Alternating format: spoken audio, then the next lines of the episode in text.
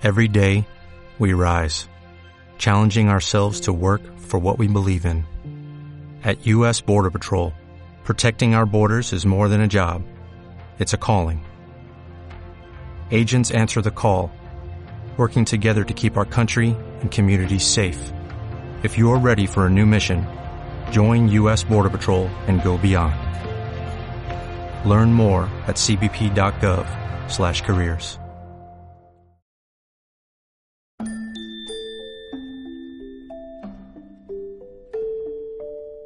Disfruta del camino. Hazlo despacio y sin prisas. Vive con moderación en tus acciones, pensamientos y palabras. Sé una persona disciplinada y constante. Que nos admiren por lo que somos y no por lo que tenemos.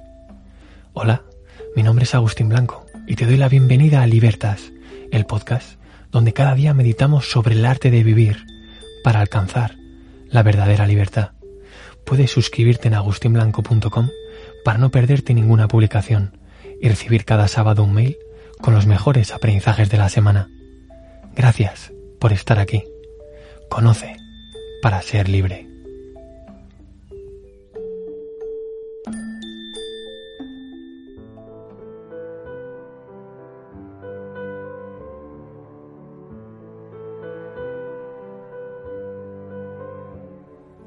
Premeditatio malorum o premeditatio malorum, lo que en español entendemos como visualización negativa, es una herramienta práctica estoica muy sencilla de utilizar y al alcance de todo el mundo, que nos ayuda a mantener un estado de calma y paz mental ante la incertidumbre del futuro. Nuestra mente habitualmente tiende a pasar más tiempo preocupándose por la incertidumbre del futuro que saboreando el presente. Tenemos una habilidad especial para imaginar todo tipo de problemas que podrían ocurrir aunque en la mayoría de casos nunca lleguen a tener lugar. Esta tendencia natural, adelantarnos a los problemas, nos acompañará siempre, pues es parte del armamento de supervivencia que la evolución ha ido desarrollando para nosotros. Y aunque es cierto que podemos y debemos controlar en la mayor medida posible lo que pensamos mediante la práctica constante del prosoche o atención plena en el presente, lo que sería la versión estoica del mindfulness, en la meditación de hoy nos vamos a centrar en sacar el máximo provecho posible de ese viaje continuo al futuro. La llave a esa compuerta se llama Praemeditatio Malorum. Los estoicos recomendaban emplear esta estrategia, conocida en nuestros días como visualización negativa, para hallar paz cuando algún evento del futuro nos esté causando mucho estrés. Para ello, recomendaban pensar con frecuencia en los peores eventos imaginables, tratando de visualizar con todo el detalle posible aquello que tememos o que nos preocupa. De esta manera, al visualizar lo que nos enfrentamos, nos familiarizamos con ello y podemos prepararnos de la mejor manera posible. Podemos trazar un plan y realizar todo lo que esté en nuestra mano para evitar que ocurra, o en el caso de que sea inevitable, minimizar los daños o incluso sacar provecho de ello. La adversidad inesperada golpea con más fuerza. Séneca. Podemos encontrar ejemplos estoicos en la actualidad del empleo del premeditatio malorum, como el inversor, autor bestseller y número uno en el New York Times en diferentes ocasiones, Tim Ferris, quien reconoce leer habitualmente la carta número 18 que Séneca escribió a Lucilio, para recordar exponerse regularmente a microdosis de evaluación de los peores escenarios posibles.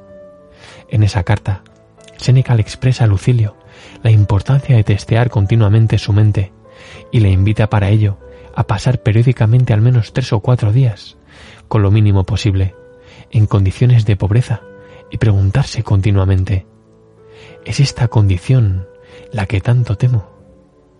Tim Ferris comenzó a llevar a cabo las instrucciones de Séneca cuando temía perder todo su dinero dando detalles sobre su práctica al respecto y considerando esta práctica como la mejor vacuna ante la incertidumbre del futuro.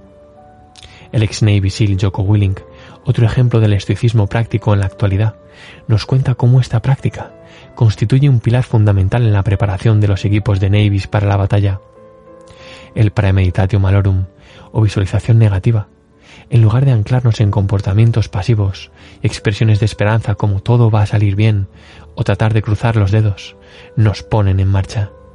Esta herramienta estoica nos hace ser conscientes de los riesgos reales y nos incita a tomar acción para que seamos nosotros los que hagamos que la balanza se incline hacia nuestro lado. Reflexiona acerca de qué es lo peor que podría pasar. ¿Podrías hacer algo para evitarlo? ¿Cómo podría responder ante ello para minimizar su impacto? ¿Qué harías si ocurriera?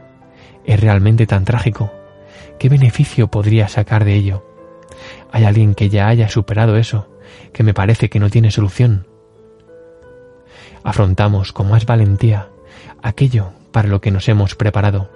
Los que nunca se anticiparon son presa del pánico ante hechos insignificantes. Debemos asegurarnos que nada nos pilla por sorpresa. Y dado que es la falta de familiaridad la que hace a las cosas más importantes de lo que son, este hábito de, reflexión constante asegurará que no eres un novato ante cualquier tipo de adversidad. Séneca.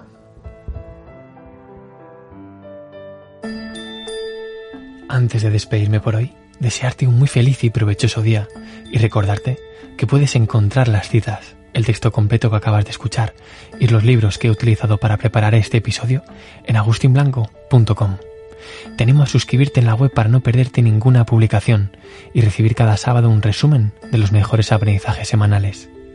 Puedes escuchar el podcast en iVoox, Apple o Spotify y si te ha gustado, te invito a compartirlo con tu gente. Hasta mañana.